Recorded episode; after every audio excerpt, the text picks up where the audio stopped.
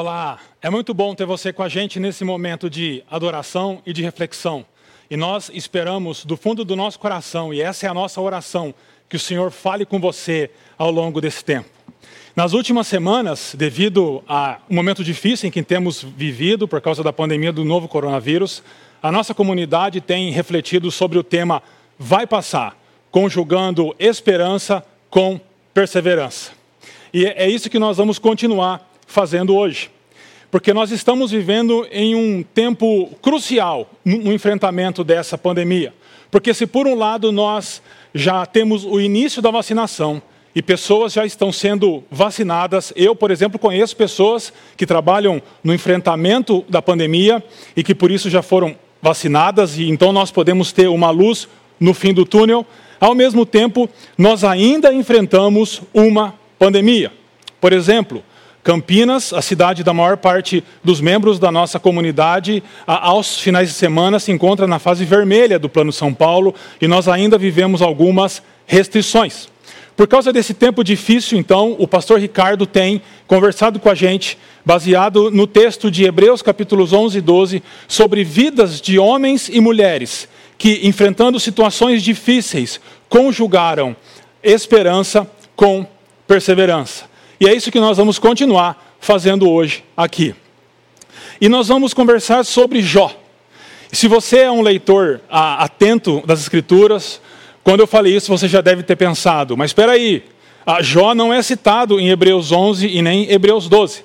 E você tem razão. Mas, primeiro, porque Jó é um dos personagens mais importantes em toda a narrativa bíblica quando nós falamos sobre conjugar esperança com perseverança.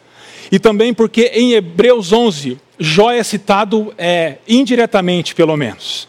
Segue comigo aqui o texto de Hebreus 11, é, 32 e 33. O autor de Hebreus diz: Que mais direi? Não tenho tempo para falar de Gideão, Baraque, Sansão, Jefté, Davi, Samuel e os profetas, os quais pela fé conquistaram reinos, praticaram a justiça, alcançaram o cumprimento de promessas, fecharam a boca de leões. E ele continua. A Jó é um personagem que é citado raramente fora do seu livro. O texto de Jó tem relações intertextuais com vários livros da Escritura, mas o personagem é citado raramente. Uma dessas a, aparições de Jó nós encontramos em Ezequiel, capítulo 14, versículo 14. O profeta diz o seguinte: mesmo que estes três homens, Noé, Daniel e Jó, estivessem nela, na cidade, por sua retidão, eles só poderiam livrar a si mesmos. Note comigo como que o profeta Ezequiel relaciona Jó a Noé, um dos personagens citados em Hebreus capítulo 11, e também como ele relaciona Jó à retidão ou à justiça. Por isso, então, nós podemos dizer que Jó é indiretamente citado em Hebreus capítulo 11. A outra ocorrência de Jó se dá no Novo Testamento, na epístola de Tiago. E é nessa epístola então que nós vamos conversar sobre Jó e conversar como nós podemos conjugar é, esperança com perseverança em um tempo difícil como temos vivido. Mas antes de entrar no texto propriamente dito, deixa eu dar uma visão geral da epístola de Tiago. Primeiro, a gente tem que lembrar que esse Tiago que escreve essa epístola não é Tiago o apóstolo de Jesus, mas é Tiago o irmão, ou, digamos assim, o meio-irmão de Jesus, citado em Gálatas 1,19, Atos capítulo 15, versículo 13, por exemplo. Esse Tiago ele era conhecido como Tiago Joelho de Camelo, porque ele passava tanto tempo orando que os seus joelhos ganharam aquela crosta, de tanto tempo que ele passava ajoelhado orando. E ele também foi martirizado por volta do ano 70 depois de Cristo, parecido com Estevão, apedrejado depois de ter sido lançado de um lugar bem alto. Tiago abre sua epístola dizendo que ele está conversando com as doze tribos dispersas entre as nações. Então, ele está falando com pessoas que são seguidores e seguidoras de Jesus, mas estão vivendo no mundo, enfrentando o mundo e as lutas que o mundo traz. Agora, uma característica bem interessante, e essa eu quero que você guarde ao longo da nossa conversa essa manhã, é, essa manhã nesse momento, é que Tiago é o livro de sabedoria do Novo Testamento. Ele se assemelha, por exemplo, ao livro de Provérbios no Antigo Testamento e ao Sermão do Monte, que Jesus profere e é apresentado para nós no Evangelho de Mateus, capítulo 5 a 7. É por isso então que a estrutura de Tiago é diferente, por exemplo, das estruturas das cartas do apóstolo Paulo. O apóstolo Paulo vem argumentando numa sequência lógica. Tiago não, Tiago fala de uma coisa e depois ele fala de outra, e depois ele faz uma exortação, e depois ele volta a um assunto que ele já tinha falado. Porque, por ser um texto de sabedoria, uma epístola de sabedoria, Tiago tem uma estrutura concêntrica. Concêntrica. E a gente vai aprender um pouco mais sobre isso. Por tempo, basta entender que o centro da, da estrutura de Tiago é no finalzinho do capítulo 3, o início do capítulo 4, quando Tiago fala das sabedorias, a terrena e a celestial, e de como aqueles que são seguidores e seguidoras de Jesus devem buscar a sabedoria celestial. Então, a, Tiago tem essa estrutura concêntrica e ele estrutura seu texto com a afirmação: ah, irmãos e irmãs, vejamos isso, irmãos e irmãs, conversamos a, sobre aqui. Agora, falando do texto que é o nosso texto ah, desta, deste momento de reflexão, é Tiago capítulo 5, versículo 11, quando Tiago se refere a Jó.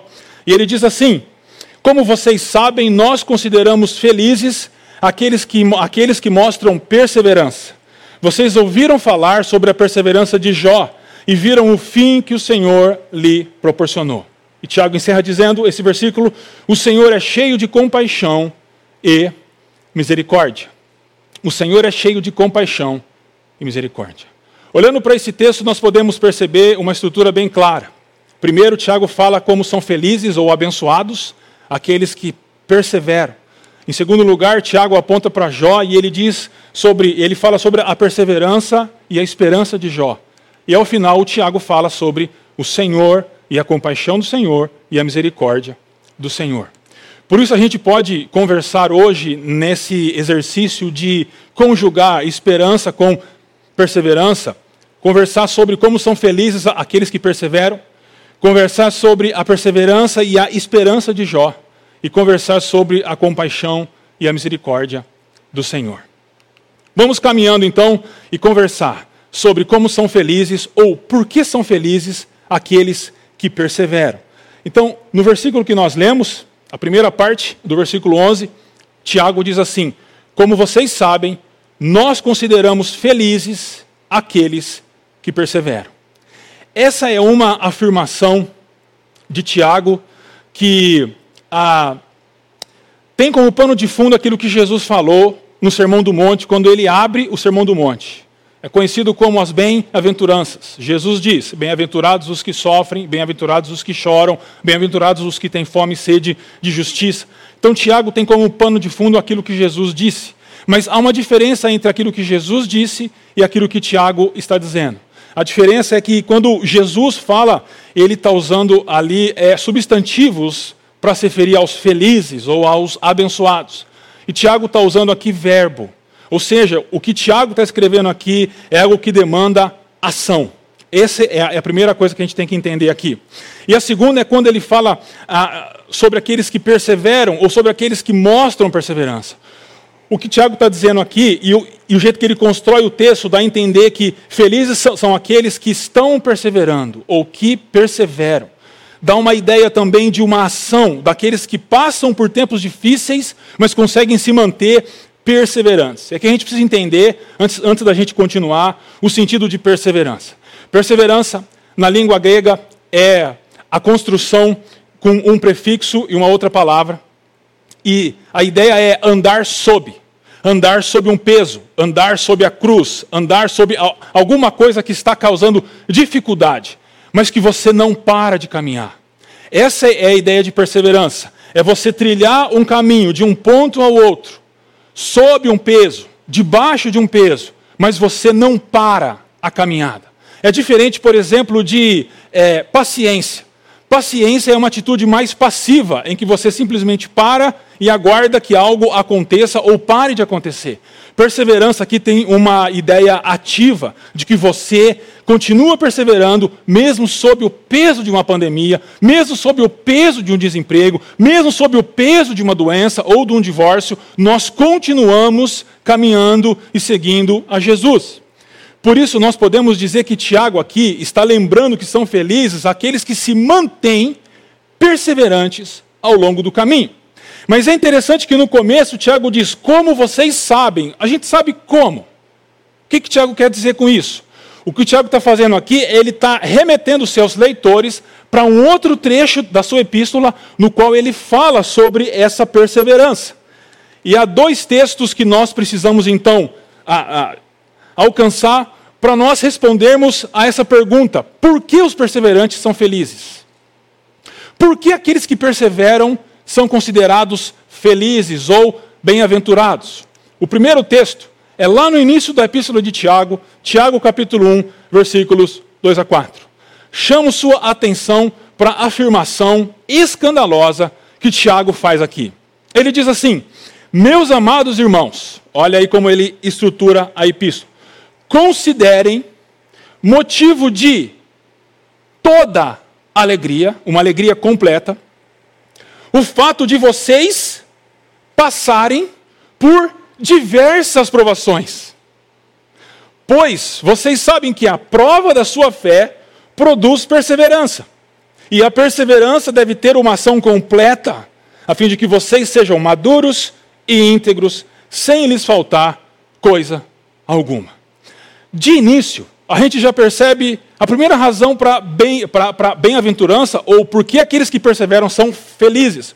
Porque eles se tornam maduros e íntegros. Eles se tornam, na linguagem bíblica, perfeitos. Não na ideia de uma perfeição sem defeito, mas de alguém que é completo. Mas a gente precisa lançar os olhos para esses primeiros versículos e entender que há dois desafios bem ah, profundos aqui. Então a gente avança e vamos ah, focar agora nos versículos 2 e 3. E eu chamo a sua atenção para dois verbos que acontecem aqui e que nos levam para o primeiro desafio. O primeiro é o verbo considere. Esse verbo é um mandamento que Tiago está dando para nós.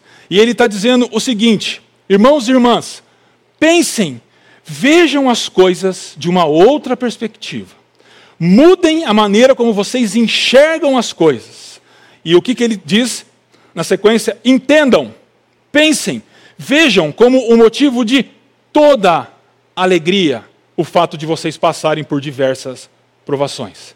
É interessante que quando Tiago coloca diversas provações, a ideia de provações ali não são provações agendadas, provações que nós sabemos que chegarão. Por exemplo, pessoas que estão envelhecendo sabem que em, em, mais ou menos anos terão problemas de saúde, porque o corpo vai envelhecendo e nós teremos problemas de saúde.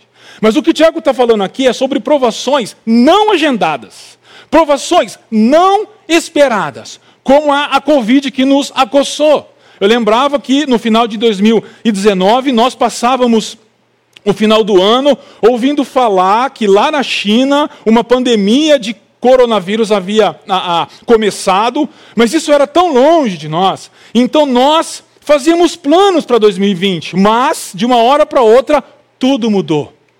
Ou quando você faz exames de rotina e você leva para o seu médico de volta e senta na frente do seu médico, esperando que o seu médico diga aquilo que ele disse todos os anos anteriores: olha, está tudo bem, você está bem, continua assim. Mas ele olha para você e diz: você tem câncer. É esse tipo de provação que o Tiago está falando. Provações que chegam sem avisar, provações que não estavam em nossa agenda. E o que o Tiago está falando é para que nós ah, entendamos, ah, enfrentemos ah, esse tipo de provação com toda a alegria. A ideia de alegria ali é uma alegria completa, não momentânea. Mas o, o, que, o Tiago está falando ali não é uma alegria ah, porque nós estamos sofrendo. Tiago não é doido de dizer, ah, eu estou doente, eu vou ficar alegre porque eu estou com câncer. Eu agora estou passando por um divórcio, eu vou ficar alegre porque eu estou com o divórcio. Não é isso que Tiago está dizendo. Tiago está tá apontando para uma alegria superior, a um contentamento estabelecido em cada situação. É uma reação não natural, fundamentada na profunda e constante inabalável confiança em Deus. É esse tipo de alegria que Tiago está dizendo. Mas note comigo que a razão de toda alegria não são as diversas provações, mas sim o fato de passarem pelas diversas provações. E por quê? Tiago continua, e aí a gente encontra o segundo verbo importante para nós aqui. Ele diz: Vocês sabem, vocês entendem, vocês conhecem que quando a fé de vocês é provada, essa fé produz perseverança. Perseverança.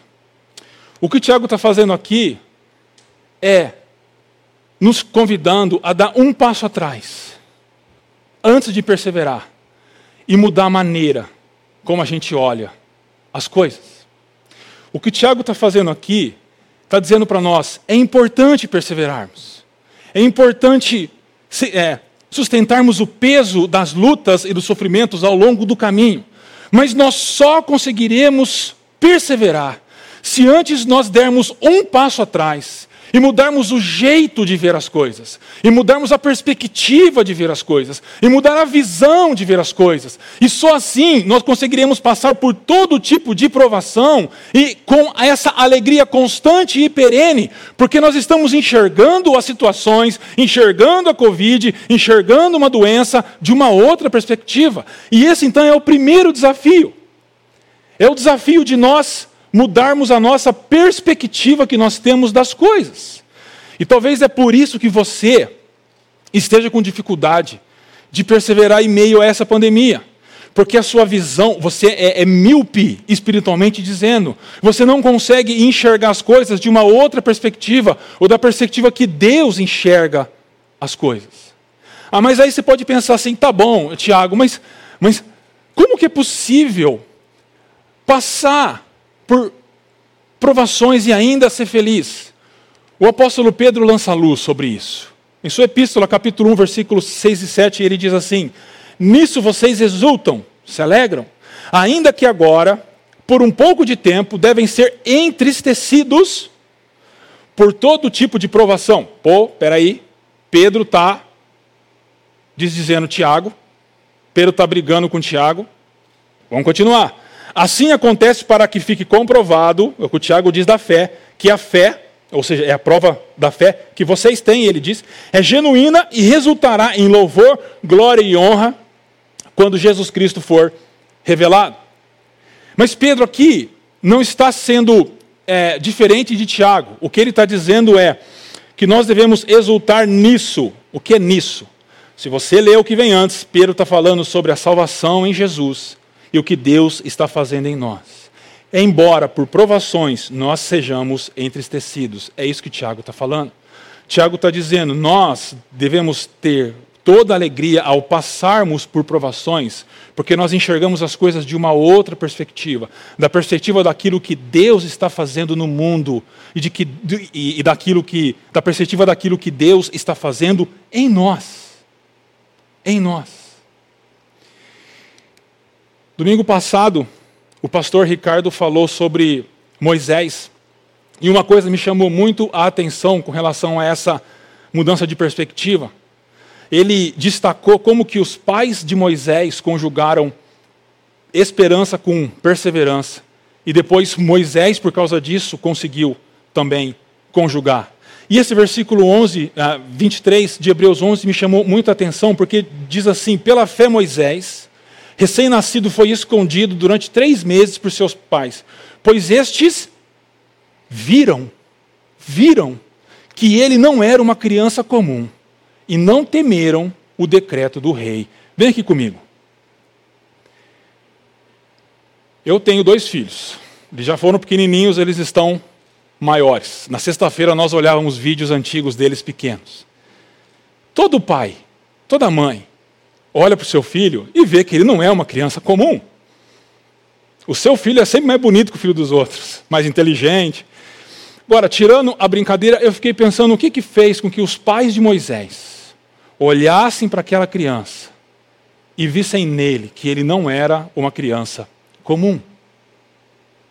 Eu só tenho uma resposta para isso. É que eles, eles conseguiram ver o que está além dos seus próprios olhos. Eles olharam para aquela situação terrível em meio ao Egito e do Faraó matando as crianças e os filhos, homens dos egípcios, dos israelitas, melhor dizendo. e eles olharam para aquele menino e eles conseguiram ver além daquele menino. Eles tiveram uma perspectiva diferente da situação. E o resultado disso, sabe qual que foi? O resultado disso foi que Moisés depois liderou Israel para fora do Egito. Israel cresceu como nação. Se passaram séculos e séculos. E Jesus veio para nos salvar. Perceba como a mudança de perspectiva muda o futuro de inúmeras pessoas.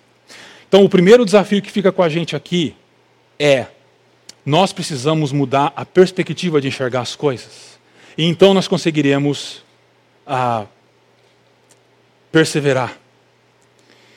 Nós precisamos aprender a enxergar as coisas com os olhos da fé e não apenas com os olhos humanos que nós temos. Mas Tiago continua, e voltando agora para o último versículo dessa primeira passagem, Tiago diz assim: E a perseverança deve ter ação completa, a fim de que vocês sejam maduros e íntegros, sem lhes faltar coisa alguma.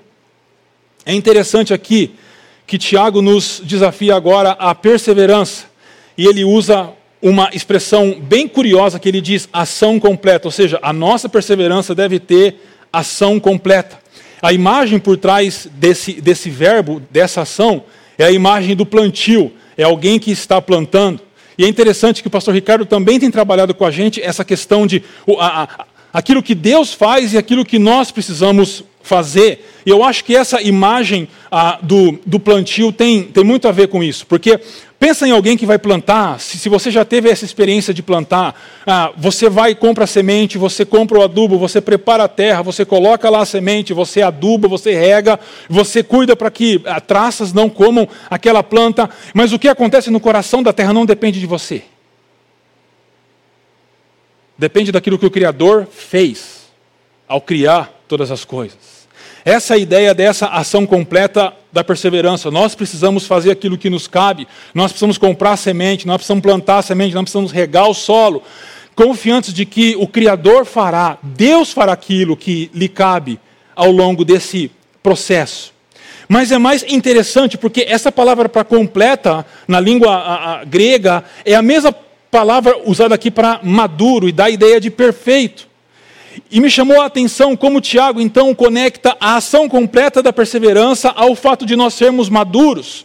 Isso significa que a, a, perseverança está ligada e se relaciona com o nosso caráter. Significa que quanto mais nós perseverarmos, mais caráter é, forjado por Deus nós teremos. Perseverar é construir caráter. Perseverar é se manter íntegro e maduro, mesmo em meio a situações de pressão e situações difíceis como essa que nós estamos passando. Então aqui a gente pode dizer que a primeira razão porque são felizes aqueles que perseveram é porque eles se tornam maduros e íntegros, é porque eles se tornam pessoas adultas, espiritualmente falando, e pessoas inteiras, sem quebras, sem falhas de caráter. E essa é a, a razão, a, a primeira razão pela qual aqueles que perseveram são ah, bem-aventurados, ou como a gente está usando aqui, felizes. Mas vamos pensar um pouco mais sobre essa ideia de perseverança em Tiago, voltando com a estrutura de Tiago. O que significa perseverar, então? Ah, eu já falei para vocês que Tiago tem uma estrutura concêntrica e que o centro dele é a ideia de sabedorias, e é um convite a, a nós a optarmos pela sabedoria que vem do alto. Né? Então, o coração da epístola é, irradia uma vida sábia. E aqueles que leem devem ter esse mesmo movimento. Nós devemos ter um coração sábio a partir de qual, do, do, do qual nós vivemos. Mas há ainda uma segunda camada, uma segunda é, é, um círculo, digamos assim, de, de, de temas e de argumentos. E aqui Tiago fala sobre relacionamentos, ele fala sobre é, planos humanos, a prática da palavra de Deus. Ele fala sobre, por exemplo, nós não é, é, fazermos acepção de pessoas, né, darmos mais importância aos ricos do que aos pobres, nós tomarmos cuidado com, com a nossa língua, com aquilo que a gente fala. Essa é, é, uma, é um segundo círculo. E é muito interessante que o terceiro círculo, aquilo que envolve a epístola, é perseverança. Tanto no capítulo 1 quanto no capítulo 5. O que fica claro com a estrutura de Tiago é que viver dessa forma é viver com perseverança. tratar as pessoas como elas devem ser tratadas, cuidar da nossa língua, não fazer planos desconectados de Deus, praticar a palavra e não apenas ouvir, fazer justiça àqueles que têm poder financeiro e outros poderes. Isso é perseverar para Tiago. É como se ele envolvesse a sua epístola né, num, num, num embrulho de perseverança. E é interessante a gente terminar pensando sobre isso, que o que sustenta essa perseverança é a oração, porque Tiago termina a sua epístola com oração. Isso significa que nós precisamos entender que a perseverança tem a ver com o nosso caráter e diz quem nós somos. E nós vivemos em um tempo onde isso é tão necessário, é tão importante. Pensa comigo, você deve ter visto ao longo dessa semana denúncias de pessoas furando fila para conseguir a vacina a, contra o coronavírus. Eu fico pensando, ah, como eu li em algumas reportagens, que pessoas, porque têm poder político, porque têm poder financeiro, têm poder social, passam à frente de pessoas que estão trabalhando na, na frente do combate contra a pandemia, os mais idosos, policiais, professores, que precisam ter prioridade nesse momento de vacinação. E quando a gente olha para uma notícia como essa, isso para mim é claro que as pessoas não estão perseverando. Isso significa que elas não estão tendo um caráter forjado e por isso elas agem assim. Mas nós não podemos agir assim. Nós precisamos perseverar. Isso significa que nós temos caráter, nós somos pessoas perfeitas, íntegras e maduras para enfrentar esse tipo de situação. Mas eu vou ainda um pouco mais. É interessante que essa palavra perfeita, que aparece relacionada à perseverança e aparece relacionada ao caráter, ela ocorre só mais uma vez na, na, na epístola de Tiago, em 3,2. Ele diz assim: Todos tropeçamos de muitas maneiras. Se alguém tropeça no falar, tal pessoa é perfeita, sendo também capaz de dominar todo o seu corpo. Vamos fazer um exercício de trocar essa palavra falar por postar. Postar. E a gente pode ler então que se alguém não tropeça no postar, no postar no Facebook, no postar no Instagram, no postar no Twitter, tal pessoa é perfeita, sendo também capaz de dominar todo o seu corpo. Por que eu quero pensar com você sobre isso? Porque as redes sociais viraram um campo de guerra. Na última série, pregada aqui em nossa comunidade, ah, os pastores que pregaram abordaram é, como Jesus é, teria interação com, com as redes e como nós, como discípulos e discípulas de Jesus, também devemos ter. Mas eu vou um pouco mais além. A maneira como você se relaciona com as redes mostra se você está perseverando ou não e mostra o seu caráter. Se você é alguém bélico, como eu ouvi de um jornalista essas semanas, é um sniper de teclado, fica só dando tiro de teclado, você precisa parar para pensar porque você não está perseverando. Você não está enxergando as coisas do lugar certo. E isso tem comprometido o seu caráter e a sua construção como um discípulo ou uma discípula de Jesus. E é interessante que o apóstolo Paulo também faz essa relação entre tribulação, perseverança, caráter aprovado, ele conecta com esperança. Então ele diz: também nós, também nos gloriamos nas tribulações, porque sabemos que a tribulação produz perseverança, e a perseverança um caráter aprovado, e o caráter aprovado é esperança. Note então que tanto Tiago quanto Pedro quanto Paulo relacionam tribulação com perseverança e com caráter aprovado. Mas também é, Paulo cita aqui esperança, e aí a gente chega na segunda razão pela qual são felizes aqueles que perseveram. Versículo 11 do capítulo 1, o Tiago diz o seguinte: Feliz, ó, é a mesma palavra. É a pessoa que persevera na aprovação. Mesma palavra lá dos primeiros versículos do capítulo. Porque depois de aprovada, mesma palavra do versículo 3, fé aprovada, receberá a coroa da vida que Deus prometeu aos que o amam.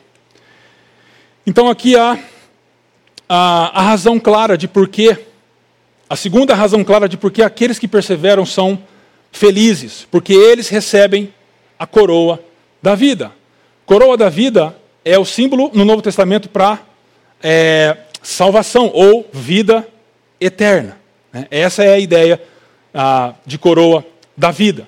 E ele destaca então o ato de perseverar, mas eu quero chamar a sua atenção para esse versículo que Tiago poderia ter terminado esse versículo aqui, ó. E receberá a coroa da vida. Ponto. Essa é, o, é a segunda razão ah, que faz daqueles que perseveram é, bem-aventurados ou felizes. Mas ele continua dizendo que Deus prometeu aos que o amam. Na estrutura que Tiago constrói esse versículo e nas relações verbais, a ação está aqui, perseverar, e aqui, o amam.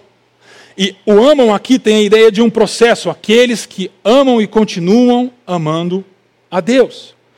Por isso, embora a segunda razão que faz daqueles que perseveram felizes seja a coroa da vida, a vida eterna, Tiago estende um pouco mais, Tiago alarga um pouco o seu argumento, dizendo que, na verdade, a razão última para as pessoas perseverarem não é a coroa da vida, mas é aquele que entrega a coroa da vida.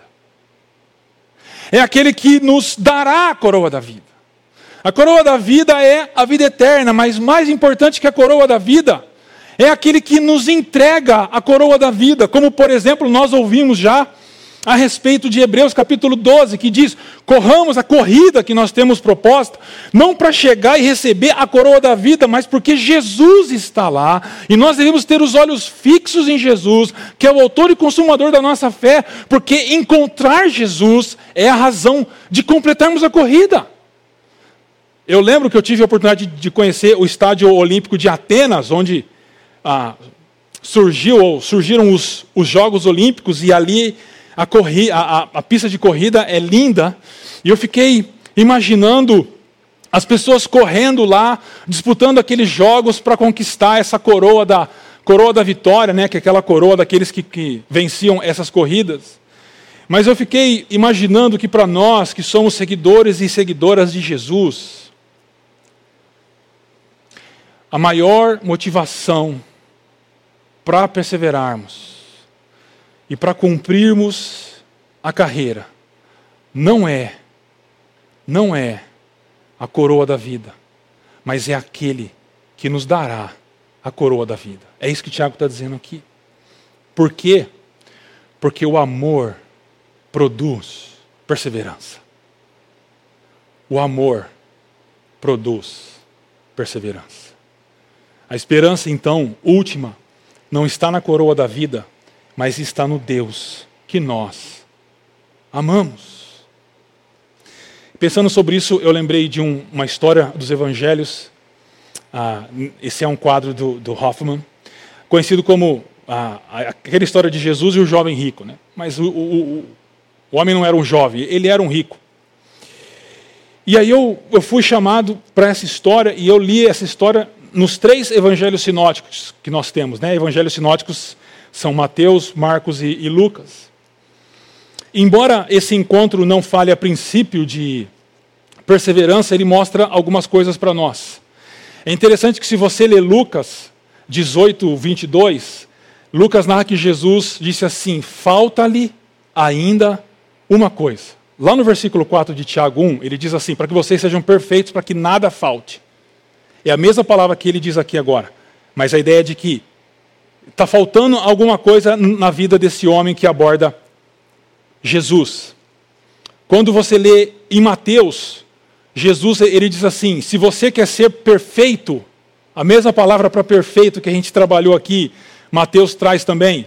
Ele diz: vá, venda seus bens e dê o, o dinheiro aos pobres, e você terá um tesouro nos céus. Depois vem siga. Presta atenção nesse quadro, note como Jesus aponta para os pobres que estão aqui, mas note também como o homem rico olha o rosto dele olhando para o nada e pensando nas palavras de Jesus, e como a postura dele com a mão, eu não sei se você consegue ver, mas a mão dele está aqui atrás, mostra de que ele está propenso a não, a não aceitar as palavras de Jesus. E você deve conhecer a história, ele aborda Jesus dizendo: Como eu, eu, eu alcanço a vida eterna? E Jesus diz para ele: obedeça aos mandamentos. E ele diz: Eu obedeço todos. Eu não mato, eu não adultero, eu não roubo, não, não, não, não todos isso. Aí, aí Jesus então fala: Olha, uma coisa te falta. Ou Se você quer ser perfeito, venda tudo o que você tem, dê aos pobres e me siga, e você terá um tesouro nos céus. Isso me lembrou também daquilo que o pastor Ricardo pregou sobre Hebreus 12, que nós precisamos nos desvencilhar daquelas coisas que nos amarram para continuar a jornada que está diante de nós, e é isso o que Jesus desafia esse homem a fazer. Mas falta um evangelho sinótico aqui, para citar que é Marcos. E é muito interessante que em Marcos capítulo 10, versículo 21, Marcos narra assim: Jesus olhou para ele e o amou. E o amou. É por isso que faz sentido quando Mateus ele diz assim: abandona tudo isso e você terá um tesouro nos céus. Se você estudar o que, que é o tesouro nos céus em Mateus, você vai perceber que tesouro nos céus em Mateus é o Pai, porque o Pai está nos céus, conforme Jesus ensinou nós a orarmos. Isso então me lembrou 1 João 4,19, quando o apóstolo escreve: Nós amamos porque ele nos amou primeiro. Nós amamos porque ele nos amou primeiro.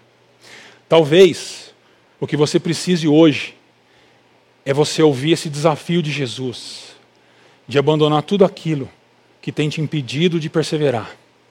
Ouvir o convite de Jesus para segui-lo.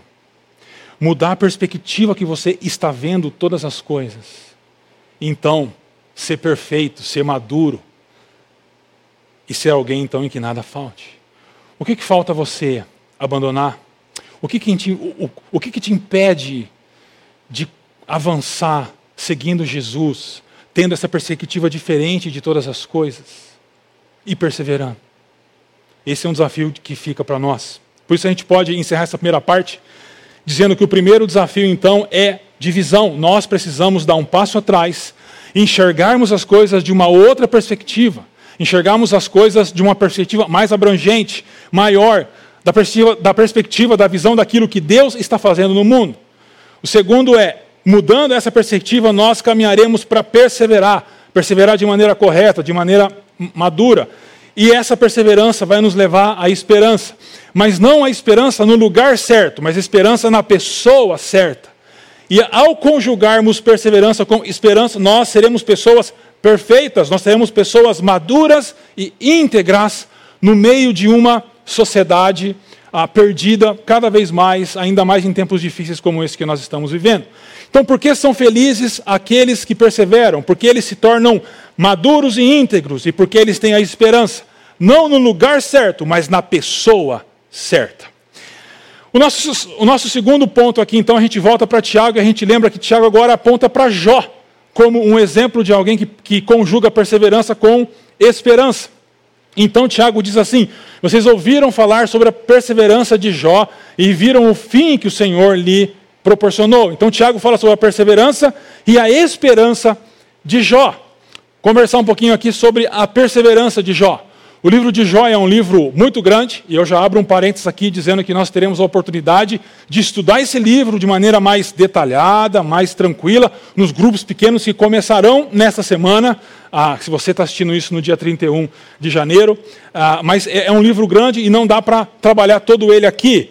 Mas dá para a gente fazer pelo menos três pontuações a respeito da perseverança de Jó né, a respeito da resignação de Jó, da esperança em meio à perseverança e do serviço de Jó. Pontuando cada uma delas, primeiro, como Jó então persevera?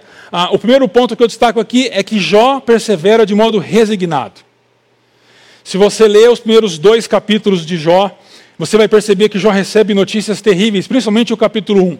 Jó é um homem bom, é um homem íntegro, o próprio Senhor fala isso dele. É um homem que ora ao Senhor, que cuida da sua família. Ah, mas depois de uma reunião, digamos assim, celestial, a, a história de Jó começa a, a mudar um pouco. E ele começa então a receber notícias, mas são más notícias. Pessoas chegando dizendo: Jó, seu rebanho foi todo roubado, Jó, seus funcionários morreram, e por fim Jó, seus filhos morreram. São tribulações, como Tiago disse, tribulações fora da agenda, tribulações não esperadas, cheias de, de más novas, de más notícias chegando para Jó. E o texto de Jó é construído ah, para passar para nós a imagem de que Jó, enquanto ele ouvia alguém dizendo, Jó, seus rebanhos foram roubados, ele já via outro correndo e ele chega e diz, Jó, a, a, a, seus servos foram, foram levados e mortos, e ele olha o terceiro e o terceiro vem correndo e diz, Jó, seus filhos morreram todos. É, são notícias, são calamidades que assolam Jó de uma hora para outra. E qual é a resposta de Jó no final de ambos os capítulos, Jó 1 e 2? Eu trouxe só essa primeira aqui que já dá para entender bem. Ele diz: Jó, o Senhor o deu, o Senhor o levou. Louvado seja o nome do Senhor. É muito interessante como Jó recebe as más notícias com resignação. Mas não é uma resignação fatalista de dizer, ah, é assim que Deus quis. Não. É uma resignação de alguém que, mesmo não entendendo o que está acontecendo, mesmo assolado por aquelas más notícias, continua confiando no caráter de Deus, no que Deus está fazendo. Mas isso é difícil para nós, porque nós vivemos em uma, em uma era de acordo com o Charles Taylor, autor de um livro muito interessante chamado A Era Secular, nós vivemos uma era que ele chama de a era da autenticidade. Aí a gente pode pensar a princípio, mas é legal esse nome, é legal ser autêntico. Mas ele vai explicando mais e, ele diz que essa era da autenticidade tem gerado uma, uma, uma, uma, uma sociedade eh, que é conhecida como uma geração da escolha. Ou seja, a gente vive achando que a, a ah, tudo tem que acontecer de acordo com as nossas escolhas. Eu escolho o que eu quero comer, eu escolho o que eu quero vestir, escolho a cor de cabelo que eu quero pintar, eu escolho que sexo que eu quero ter, eu escolho tudo. E o resultado é que nós nos tornamos uma, uma, uma geração, uma sociedade de adolescentes. Me perdoem os adolescentes, isso faz parte da fase, mas tem que passar. Mas hoje nós temos muitos adultos que se comportam como adolescentes, achando que a vida é, é baseada naquilo que eu escolho. Maturidade é entender que há sim escolhas que nós podemos fazer e devemos fazer com responsabilidade, mas nem tudo está debaixo das nossas escolhas. Maturidade é ter a resignação que Jó teve, mesmo diante de notícias tenebrosas, como uma pandemia ou a morte de alguém, nós nos resignarmos e confiados em Deus, aceitarmos sempre a vontade de Deus para nós, de uma forma madura de uma forma íntegra, de uma forma perfeita. Mas não é só isso. O texto avança e fala sobre a esperança de Jó, esperança em meio à perseverança, porque a esperança é o combustível da perseverança.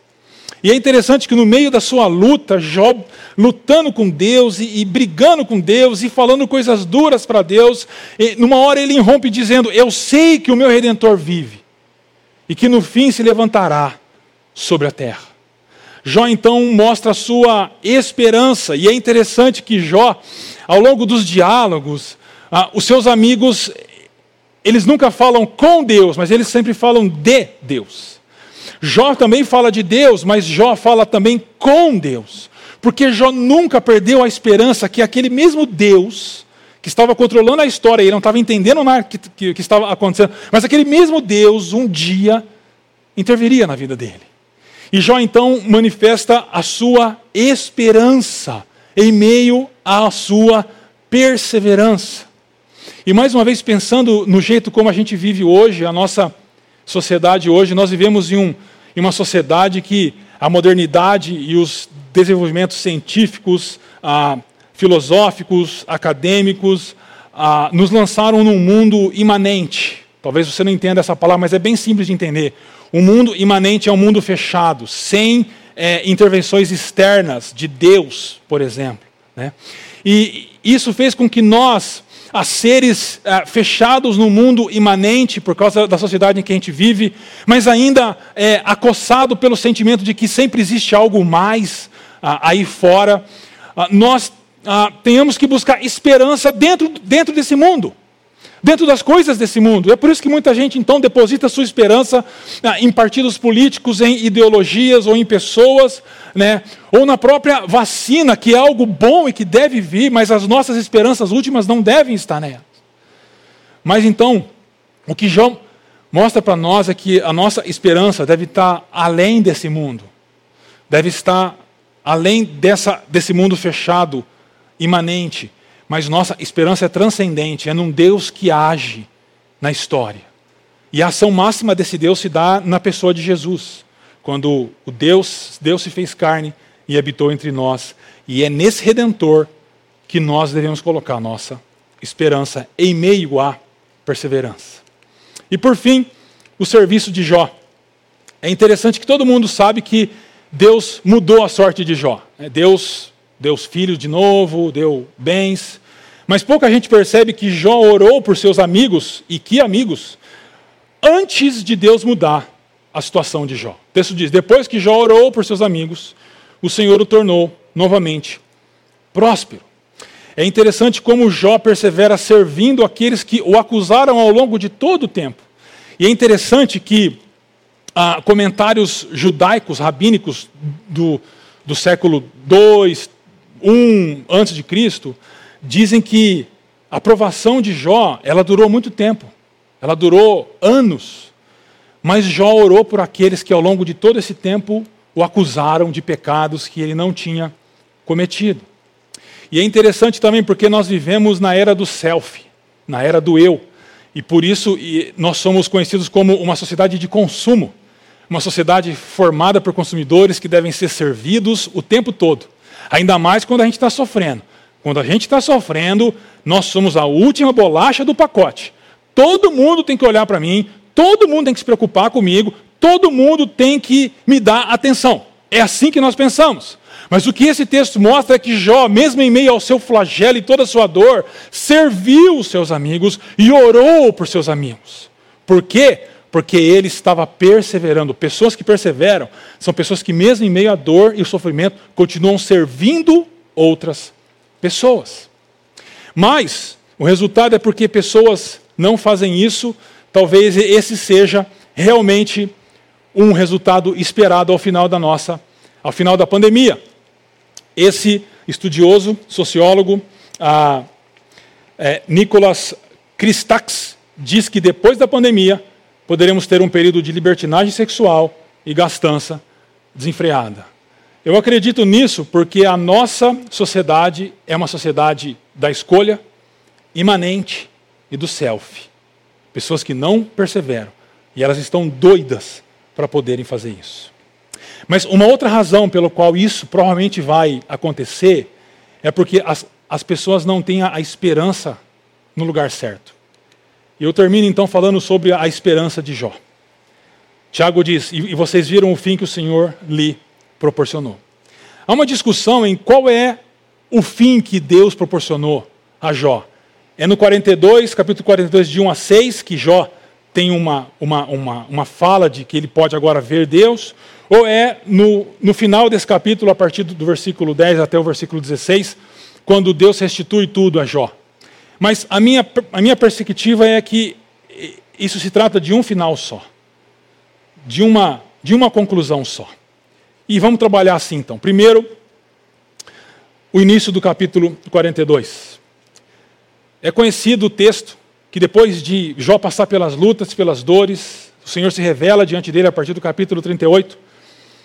E no começo do capítulo 32, ah, principalmente mais para o final, versículo 5, ele diz: Meus ouvidos já tinham ouvido a teu respeito, mas agora os meus olhos te viram. Isso me lembrou o que o pastor Ricardo pregou sobre Moisés domingo passado, dizendo baseado em Hebreus 11, 27, que diz assim: Pela fé eh, saiu do Egito Moisés, não temendo a ira do rei, e perseverou, porque via aquele que é invisível. O que é ver Deus? Esse é o primeiro, esse é o primeiro, essa é a primeira esperança de Jó, é o primeiro fim de Jó, ver o Senhor. Ver Deus é ah, quando aquele Deus em que nós servimos, como Jó servia orando, oferecendo sacrifícios, obedecendo, mas ele era ainda um Deus distante, ele era ainda um Deus frio, que não estava próximo de nós. Mas após passar todo aquele período de sofrimento e perseverar, ver Deus significa que esse Deus se torna real para nós, que a presença desse Deus aquece o nosso coração e de que nós passamos a enxergar as coisas da perspectiva do que Ele está fazendo no mundo e não mais da nossa perspectiva. É isso que significa ver Deus. Ver Deus é aquilo que aconteceu com Tomé, por exemplo. Ele andou com Jesus, mas depois que Jesus ressuscitou, Jesus aparece meio aos, aos, aos discípulos, mas ele não está lá e ele fica sabendo. Ele diz: Eu não vou acreditar até que eu veja. Então Jesus se revela no meio dos discípulos e diz para Tomé: Tomé, põe a mão aqui nos, no, nos buracos, nos ferimentos. E Tomé nem põe a mão em nada. Ele já ajoelha e diz: Senhor Deus e meu Deus. Ali Tomé viu Jesus. Ver Deus significa isso. E é interessante que as lágrimas talvez sejam os melhores óculos para nós vermos o Senhor. O fim que o Senhor quer para nós, tem para nós, é que possamos vê-lo e experimentá-lo de verdade. Não apenas só de ouvir falar, mas de verdade. E por fim, o final de que ah, muita gente conhece, de que o Senhor tornou Jó novamente próspero e lhe deu em dobro tudo o que tinha antes. Então morreu em idade muito avançada. E todos viveram felizes para sempre. Parece um conto de fadas, não parece? Mas é assim que a história sempre termina. O câncer sempre é curado.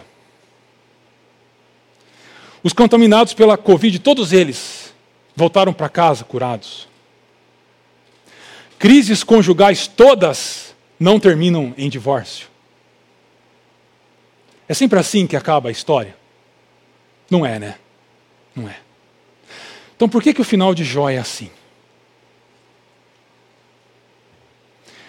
O final de Jó é assim por duas razões. A primeira razão é porque esse não é um final, é um novo começo. Se você olhar, você vai ver que Jó tinha dez filhos e agora Deus deu dez filhos a eles. E Jó tinha sete mil de tal rebanho, agora Deus deu 14. Tinha dez mil de tal rebanho, agora Deus deu 20. Esse é um novo começo. Mas além de ser um novo começo, é o final da história, definitivo. Porque quando a gente lê histórias infantis para os nossos filhos, os capítulos podem não terminar bem. Os capítulos terminam com problemas, terminam com suspense. A princesa ainda está presa, o príncipe está caído, o herói está machucado, os capítulos não terminam bem, mas a história termina bem.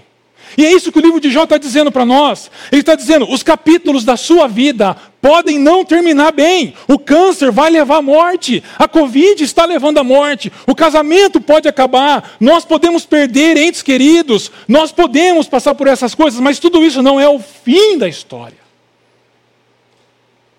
Mas é o fim de um capítulo. A história toda o final dela é bom. E sabe por que, que é bom? Porque o autor dessa história está fazendo isso. Porque o autor dessa história é cheio de compaixão e de misericórdia, e ele nos garantiu que o final é bom. Por isso, o convite que eu quero te fazer hoje é você dar um passo atrás e não ficar com seus olhos fixos em capítulos, mas você conseguir enxergar a história toda e o que o autor da história está fazendo além daqueles capítulos e qual é o final dela, porque através de um novo início, ah, nós somos colocados na direção do final da história. E nós somos novas criaturas porque Jesus tem o poder de fazer isso, o Evangelho tem o poder de fazer isso, e o final é feliz, porque Deus, o Senhor diz em Apocalipse 21, 4 e 5, ah, Ele, Deus, enxugará dos seus olhos toda lágrima não haverá mais morte, nem tristeza, nem choro, nem dor, pois a antiga ordem passou. Tudo isso era capítulo. Aquele que estava assentado no trono disse: Estou fazendo novas todas as coisas. Eu quero te chamar a entender, eu quero te desafiar a entender, de que tudo que nós estamos passando são capítulos. E os capítulos podem terminar mal. Mas o final da história não terminar. Não terminará mal. Por isso, o desafio que fica aqui para você é que você dê um passo atrás e enxergue as coisas numa outra perspectiva. É para que você persevere. com caráter. E para que você coloque a sua esperança, não no lugar certo, mas na pessoa certa. Eu quero terminar mostrando um quadro. Esse quadro demorou dois anos para ser pintado, ele foi pintado entre 1808 e 1810. É um quadro do pintor Caspar David Friedrich. E o nome desse quadro é Monk by the Sea, Monge à beira-mar seria. E esse é um quadro interessante, porque se você olha para esse quadro, você é chamado a atenção para essa faixa mais escura debaixo dele aqui, que é o mar. Há uma faixa de areia, o mar, uma conexão do mar com o céu e o céu maior. E é interessante aqui que o mar parece um, um abismo, né? e ele é profundo e escuro, e o tom dá essa ideia, e distancia o mar do, do azul, do céu, da tela. E diante desse cenário, o monge, ou o seguidor, seguidora de Jesus, quase some porque ele não é desse mundo, e é por isso que ele é deslocado do centro da tela. Se você olha para a tela, você é chamado para cá, para o centro da tela, onde encontra o escuro com o claro, e você é chamado então para o abismo. É isso que esse jogo de cores faz. Mas quando você presta atenção nesse monge, e você percebe que ele está olhando para o alto e para algumas gaivotas que estão voando por aqui, você é levado por ele a enxergar numa outra perspectiva. Você é tirado daqui, da escuridão e do abismo, e os seus olhos são conduzidos para cá. Esse é o convite que a palavra de Deus faz para você hoje. Você tire seus olhos da escuridão e lance seus olhos aos céus. A partir disso você conseguirá perseverar. E você depositará a sua esperança, não no lugar certo, mas na pessoa certa. Na pessoa certa. Porque, parafraseando Fernando Pessoa, todo desespero se é pequena quando a alma não é pequena. Todo desespero se é pequena quando a alma não é pequena. Concluo dizendo então que perseverança dos felizes, a razão dela é a maturidade e a integridade. E de Jó é a resignação, a esperança e o serviço. E a esperança daqueles que são felizes está no Deus que eles amam, em Jó, em ver ao Senhor e nessa esperança definitiva. Eu termino dizendo que Tiago fundamenta tudo isso numa frase curta, dizendo: O Senhor é cheio de compaixão e misericórdia. Três destaques apenas aqui. O Senhor está falando do Pai. No contexto, a gente entende que ele está falando do Pai. E há duas características do, do Senhor aqui. Primeiro, cheia de compaixão. Essa é uma palavra que ocorre só aqui no Novo Testamento. E dá a ideia de que Deus é, é, ele é cheio de afeições. É um Deus que não é um Deus frio, não é um Deus distante, mas é um Deus que ama, é um Deus que perdoa, é um Deus cheio de bondade, de generosidade, é um Deus cheio de sentimentos bons.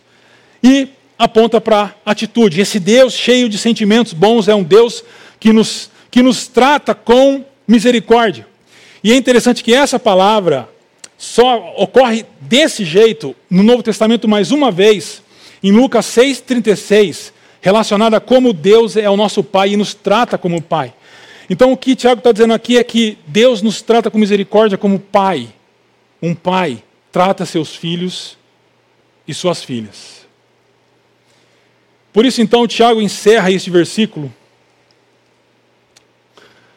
ah, dizendo para nós que, convidando, convidando a cada um de nós, pessoas que talvez tenham falhado em perseverar, que perderam a visão correta das coisas ah, e que por isso estão desesperadas.